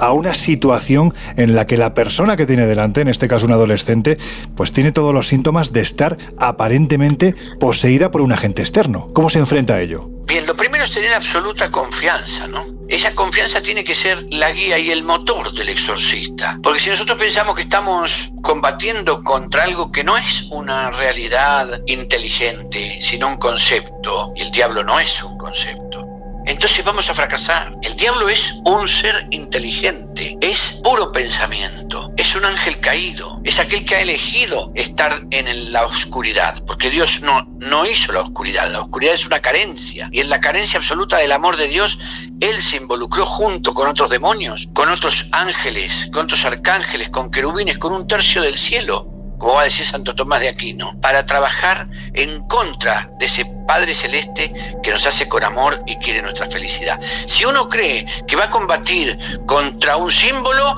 está fracasado. Pero si uno sabe que está delante de alguien que a sí mismo se considera un príncipe en, en las jerarquías espirituales, aunque sea oscuras, entonces va a saber que él solo nada puede hacer. Todo tiene que ligarlo a Dios y la confianza es primordial.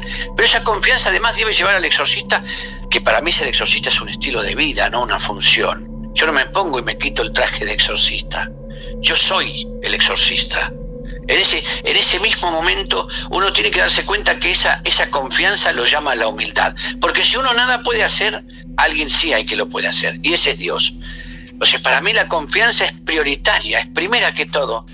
Padre, ¿y durante este exorcismo cómo procedió usted y cuánto duró? Usted sabe que fue uno de los pocos exorcismos en que pensé que yo debía interrumpir porque las fuerzas menguaban en mí. Yo digo, no sé hasta cuándo puedo seguir. En verdad fue uno de los pocos exorcismos, le digo, en los que para mí el tema estaba en no ya en la fuerza y el encono del demonio, de los demonios, sino en mi eh, fuerza personal. Ahí tuve que apelar aún más a la confianza. Me llevó un tiempo, pero hay que decir algo muy particular. El exorcismo pasa por fases y no todas las fases son iguales. En la fase del choque es donde se revelan con mayor fuerza. Y en este caso, lo impresionante fue encontrar cómo estos demonios hablaban en tercera persona de la niña. Decían, lastimala, lastímenla, me va a gustar, háganle daño. Y ante la pregunta de cuántos eran, él dijo, somos muchos. Y ahí se reveló. En ese instante comenzó la fase de expulsión, porque al choque le sigue la expulsión. La revelación se había dado en ese momento. En la etapa de la revelación, el demonio nos dice quién es. Lo que más nos costó al equipo, mi equipo de consultores, que eh, son las personas que formamos, así son, es el título de las personas que formamos para asistir a los exorcistas, el exorcista no está solo, trabaja con un equipo que reza por él, reza por la familia. Entonces, cuando lo, lo que más costó el equipo que no podía sostenerla veía que lo que más se buscaba acá era destruir físicamente a la joven, dañarla, lastimarla. Pero su fuerza, que era por supuesto descomunal al lado de, todos los que estaban en ese lugar, era pero una expresión del sansonismo. El sansonismo es una de las muestras claras de la posesión, una fuerza extraordinaria que supera este, las fuerzas físicas naturales. Así que se dieron varias manifestaciones adentro del exorcismo, ¿no? No solamente el apropiado a la, a la, al momento de la, de, la manifestación del demonio, sino el sansonismo, sus ojos ennegrecidos en un instante, el, hablar en tercera persona del sujeto que está poseyendo. Bueno, hay la hierrofobia, la aversión a lo sagrado, el desprecio por lo sagrado, también se estaba dando en ese, en ese lugar.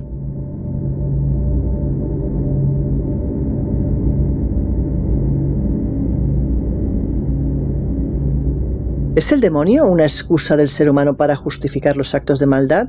¿O realmente el demonio se sirve de nosotros para mostrar su poder? Por supuesto, a ver, el demonio se sirve del ser humano para instalar en él la maldad. Ahora le voy a contestar con palabras del padre José Antonio Fortea, que coloca con tanto amor eh, su, su franja en mi libro, ¿no? El demonólogo más grande del mundo es español es el padre José Antonio Fortea, a quien he tenido también el honor de conocer aquí en Alcalá de Henares. Él pone los demonios existen, resulta indiferente que no creas en ellos, por supuesto, porque eh, no creer no nos salva de las consecuencias. Padre, los que trabajan el periodismo que aborda temáticas vinculadas al misterio, pues eh, recogen casos, ¿no? En los que se producen fenómenos aparentemente extraños en casas encantadas, ¿no? Aquí se barajan diferentes explicaciones, desde el fraude inconsciente, pasando por estados psíquicos de los habitantes e incluso llegando a agentes externos. Pero usted parece que tiene pocas dudas de que cuando se produce un caso así, un caso aparentemente real, se trata de una infestación demoníaca. ¿En qué se basa para tenerlo tan claro? Excelente. La infestación demoníaca tiene que ver exactamente con la posesión de un lugar. Mire usted, porque no solamente son posesas las personas, también los lugares de trabajo y las casas eh, sufren posesión.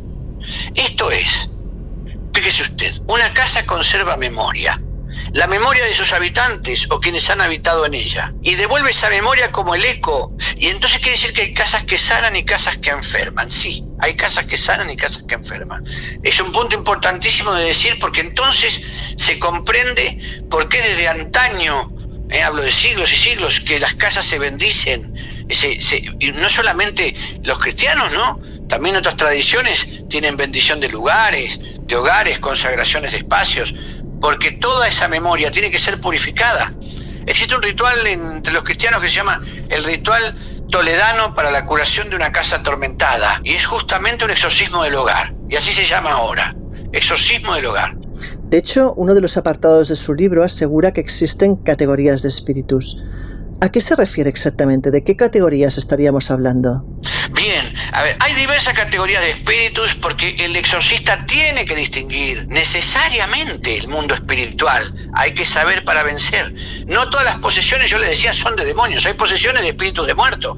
Gran discusión abierta en la cumbre de exorcistas. Por supuesto, mm, tema no cerrado pero los que hemos vivido la experiencia de ver la posesión de un muerto sobre una persona por un conjuro, por un hechizo, por un espíritu esclavizado, nos damos cuenta que de verdad existe este tipo de intervención de almas este, perdidas que son enviadas a personas a partir de una brujería solicitada la mayoría de las veces. Y por eso a mí me gusta hablar, no, no, no he tenido oportunidad hasta acá, usted me está dando, hablar del crimen espiritual hay una criminalidad de la brujería, que ya es desearle mal al otro. ¿no? Jesús decía en el Evangelio, quien le desea mal al otro lo mata en su corazón. Es un criminal, es un caín en el corazón. Bueno, sin llegar a eso, la brujería lo lleva a la práctica. Eh, eh, quien encarga un daño para otra persona es un criminal espiritual, porque está habilitando para esa persona un mal, pero guarda de él que hay un mal mayor que va a retornar a su vida. Por eso hay que distinguir los planos espirituales y lo hacemos de la siguiente manera. Hay espíritus errantes, que son los nunca encarnados, los demonios. Hay espíritus vengativos, que pueden ser del ámbito familiar, esto es, pueden pertenecer a las generaciones pasadas y son gente que ha quedado sin ser reconocida en la historia de la familia, sin que se viera su esfuerzo, sacrificio, han sido abandonadas, han sido dejados a la nada, nadie se recuerda de ellos, se transforman en espíritus vengativos, rencorosos, que lo que hacen es atraer para sus descendientes tropiezos y trabas para su progreso y para su salud. Están los espíritus celosos, tercera categoría que menciono, son también ancestros que se enamoran de sus descendientes, es decir, quedan enamorados de la vida que ese descendiente tiene. Si el perfume de esta existencia los seduce y quedan hacia, eh, enganchados y digamos, como dicen algunos, abrochados para que la gente comprenda a la vida de un descendiente, impidiéndole que conforme pareja, que tenga hijos hasta cierto grado de infertilidad llega, o pérdidas de embarazos, o, o pérdidas de parejas. Bueno, todo esto tiene que ver también con un grado de presencia de espíritus celosos. Están los espíritus protectores, porque no todo el mundo espiritual es amenazante existen espíritus protectores que también vienen de la familia y esos espíritus protectores son antepasados que con el permiso de Dios cuidan, inspiran los pasos de sus seres queridos en este, en este mundo. Padre, no, no le voy a entretener más porque sé que es usted un hombre muy ocupado, pero sí me gustaría hacerle una última pregunta, que más que una pregunta es una reflexión. Porque hay quien piensa que todo lo que tiene que ver con el diablo, con las posesiones, con los exorcismos, vendría a ser algo así como una página negra de la Iglesia más propia de otro tiempo que del siglo XXI. Desde su punto de vista, ¿Es esa la verdadera fuerza del mal, que ya nadie o casi nadie cree en su existencia? Qué exquisita pregunta y se corresponde con alguna reflexión que en su oportunidad dio el padre Gabriel Amors, homenaje para él, ¿eh? homenaje para él, porque fue el gran galeador, es, es, es el, un punto de referencia para todos los exorcistas.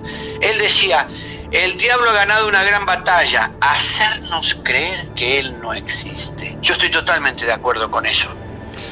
Padre, yo creo que llegados a este punto en el Colegio Invisible lo que intentamos es ofrecer las diferentes opciones informativas para que quienes se encuentran al otro lado de estos micrófonos se queden con la versión que más les guste. Evidentemente, cuando hablamos de exorcismos, independientemente de que la psiquiatría tenga mucho que decir, como usted mismo además ha aseverado que dentro de su equipo también van psiquiatras, lógicamente no podíamos dejar de acudir al que está considerado uno de los exorcistas más importantes de Latinoamérica. Cuestión esta que le agradecemos. Le agradecemos que haya participado en nuestro programa, a pesar de que seguramente los tintes del Colegio Invisible, bueno, pues tengan mucho que ver con, en ocasiones, con esas temáticas que usted ha metido dentro del saco de lo que podría estar o no teniendo un cierto influjo maligno. Lo único que me queda es desearle que tenga muchísima suerte en su particular lucha. Le agradezco que haya estado con nosotros, espero que nos volvamos a encontrar, que sea de forma presencial, porque lo que sí le aseguro es que esta charla ha sido verdaderamente interesante. Muchas gracias. Hasta, hasta pronto, le digo entonces, anhelando ese encuentro.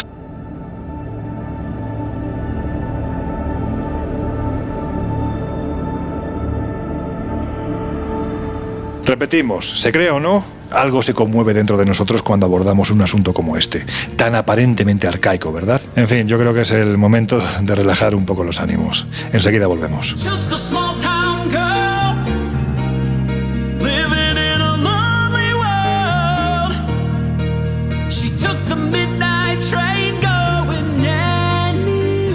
El Colegio Invisible, los jueves de una y media a tres de la madrugada en Onda Cero.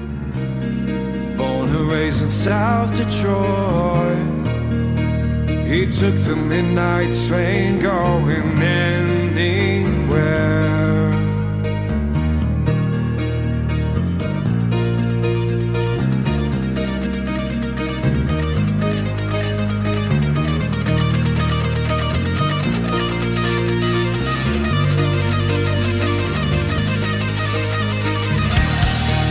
A The smell of wine and cheap perfume. For a smile they can share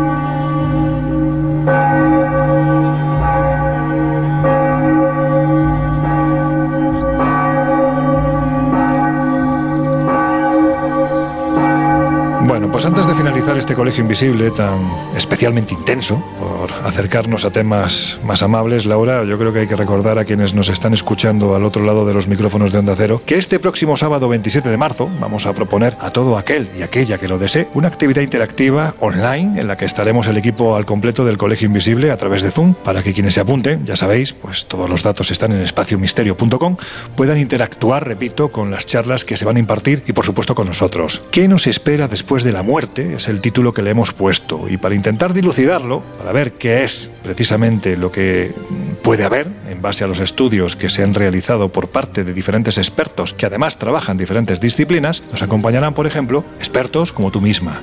A ver, Laura, ¿qué es lo que nos vas a contar? Pues yo les voy a hablar de mi propia experiencia, de aquellas cosas eh, que he vivido desde muy niña y que desde luego me han hecho creer eh, sin ningún lugar a la duda en que existe un más allá y en que existe un después de esta vida. Miguel, que tú también vas a participar en este evento online. Venga, cuéntanos con qué nos vas a sorprender. Bueno, yo me voy a centrar en el asunto de las experiencias cercanas a la muerte, pero desde una perspectiva científica.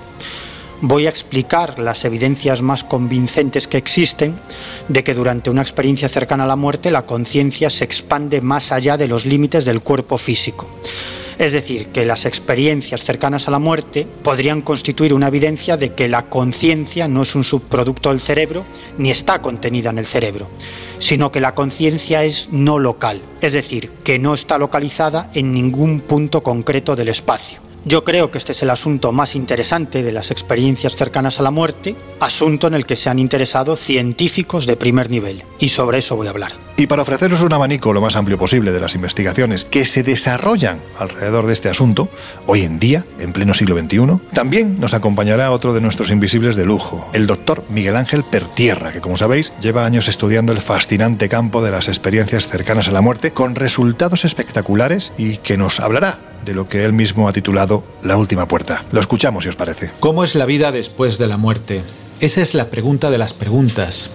Llevo más de 20 años investigando las experiencias cercanas a la muerte desde un punto de vista científico.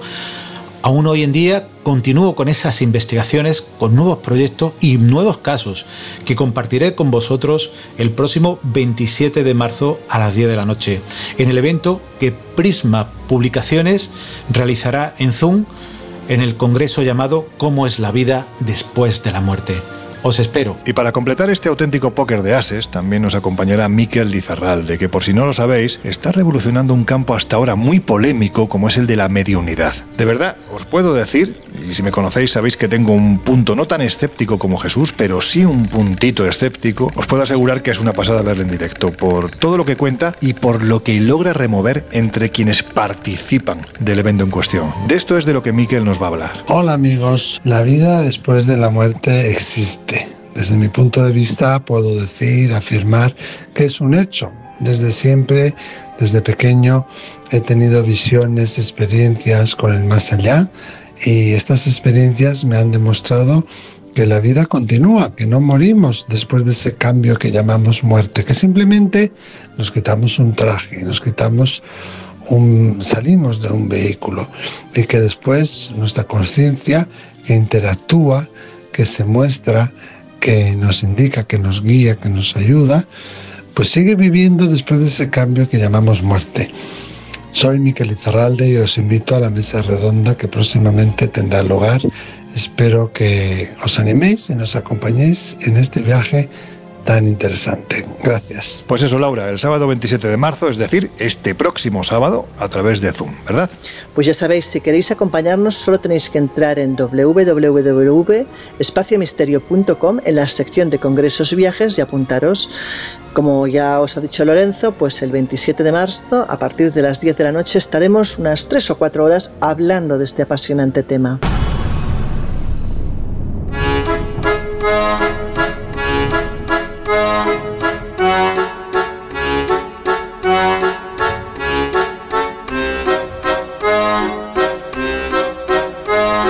Historias así solo ocurren en el Colegio Invisible.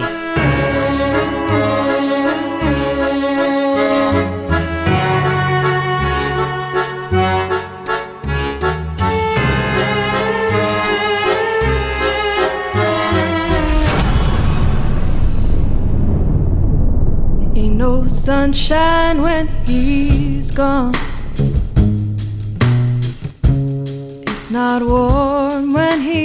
Bueno chicos, vaya tema, vaya tema el de hoy. Duro y como decía antes, más bien intenso. Yo todavía tengo un nudo en la garganta que, que va a tardar bueno, pues bastantes días en largarse. En fin, al turrón. ¿Vosotros creéis que, que la presencia del demonio y su capacidad para hacerse con la voluntad de una persona es real, tal y como defiende la Iglesia y tal y como defienden exorcistas como el padre obispo Manuel Adolfo Acuña, con el que hemos estado hablando minutos atrás?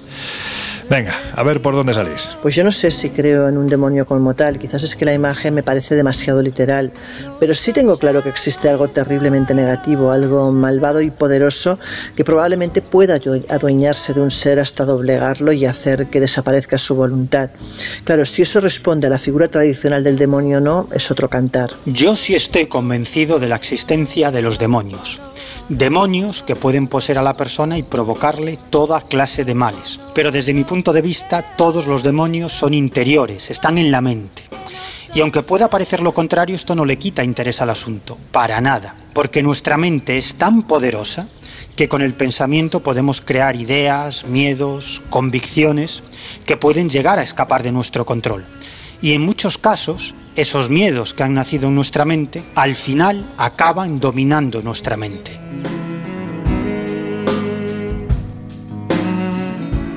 Bueno, ya lo comentaba al principio, ¿no? Mi interés por estas cuestiones empezó un poco precisamente por casos de posesión tras realizar la Ouija. Y eran casos que me producían un tremendo terror, me impactaban e incluso me producían pesadillas y a veces, eh, bueno, pues no, no dormía como, como a uno le gustaría dormir, pero con el tiempo me he ido dando cuenta, y esta es mi opinión, ¿no? que todo atiende más probablemente pues a, a causas psicológicas impulsadas pues por un fundamentalismo religioso. Yo me pregunto cómo hoy en día y hemos tenido casos eh, relativamente recientes en los que incluso ha habido muertes y condenas después de realizar sesiones terribles de exorcismos eh, con violencia y, con bueno, pues con prácticas casi inhumanas en pleno siglo XXI y para mí eh, creo que estas cuestiones deberían abordarse más desde la psicología y desde el tratamiento psiquiátrico que la demonología o desde la religión. Me da igual que sea la católica o como hemos visto en otras religiones. No creo que, que el demonio como tal pueda manifestarse a través de una persona por bueno pues por increíbles o impresionantes que, que sean algunos algunos relatos. Insisto la mente condicionada o en un ambiente tremendo de, de- creencia religiosa puede llegar a manifestar también eh, comportamientos aparentemente extraordinarios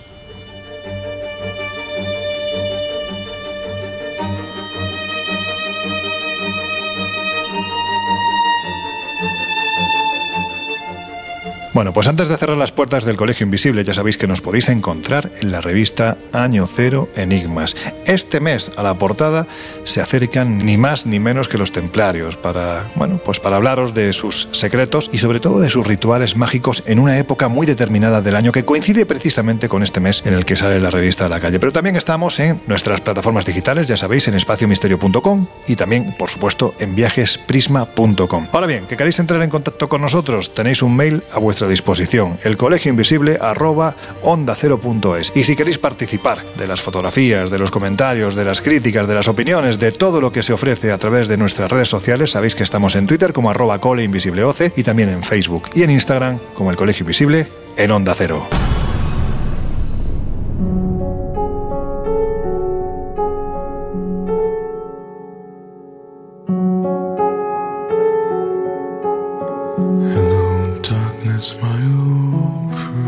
Según el ritual romano, son tres las señales principales para poder conocer una posesión diabólica. La primera es hablar lenguas no sabidas, xenoglosia. La segunda es la revelación de cosas ocultas sin medio natural que lo explique. La tercera, el uso de fuerzas notablemente superiores a las naturales del sujeto. Y quizás haya una cuarta, que son los efectos causados por los exorcismos o por el acercamiento de cosas sagradas, especialmente las que se aplican a escondidas de los que se piensa que están posesos. Lo cierto es que muchas de estas pruebas que se exigen se me antojan complicadas de fingir y por tanto cabe pensar que sea lo que sea lo que le ocurre al sujeto, no entra en los cánones habituales de la ciencia. El problema reside en la etiqueta que le queramos poner o quizás en las creencias de cada uno. Yo por mi parte llevo toda mi vida conectada sin quererlo con el más allá, con aquellos que ya no están. Pero afortunadamente jamás he tenido que lidiar o enfrentarme a alguien que estuviese teóricamente poseído por un demonio o por un ente maligno. Y es que las pocas ocasiones que he podido estar cerca de algo parecido, me he alejado todo lo posible, porque a diferencia del resto de veces que me he visto expuesta a lo intangible, en esas situaciones algo irracional en mi interior ha hecho saltar todas las alarmas.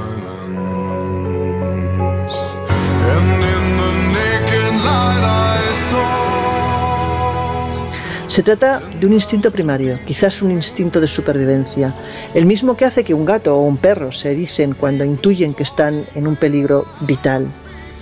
Y es que para un sensitivo estar cerca de algo así es como una bomba de relojería. Lo que es evidente es que más allá del nombre que le queramos dar, el mal existe desde que el mundo es mundo y no va a dejar de existir aunque nos parezca que hablar de demonios en pleno siglo XXI pueda ser un anacronismo. Cerramos una semana más las puertas del Colegio Invisible. Fool said, "Ah, you do not Pues ahora sí, hemos llegado al final del programa de hoy. Adiós, gracias, si es que se puede en este caso dar las gracias a alguien, porque sinceramente yo he pasado un rato bastante malo dentro de que informativamente hablando creo que ha sido un programa bastante potente. Así que nada, dicho esto, cerramos las puertas del Colegio Invisible por hoy. Laura Falcó, que nos oímos dentro de siete días. Hasta la próxima semana, chicos. Miguel Pedrero, espero verte dentro de una semana y con un tema, bueno, pues, pues un poquitín más amable. Bueno, pues hasta la próxima aventura, chica y chicos. Jesús Ortega, esta noche vas a tener pesadillas, amigo. Venga, un abrazo fuerte. Pues nada, equipo, hasta la próxima y que sea en un ambiente un poco más luminoso. Y a vosotros ya os dejamos como hacemos todos los jueves en compañía del grandísimo José Luis Salas, de su equipo y de sus no sonoras. Nosotros nos quedamos escuchando este fantástico programa esperando a dentro de siete días volver a abrir las puertas del Colegio Invisible. Hasta entonces, que seáis muy, muy felices.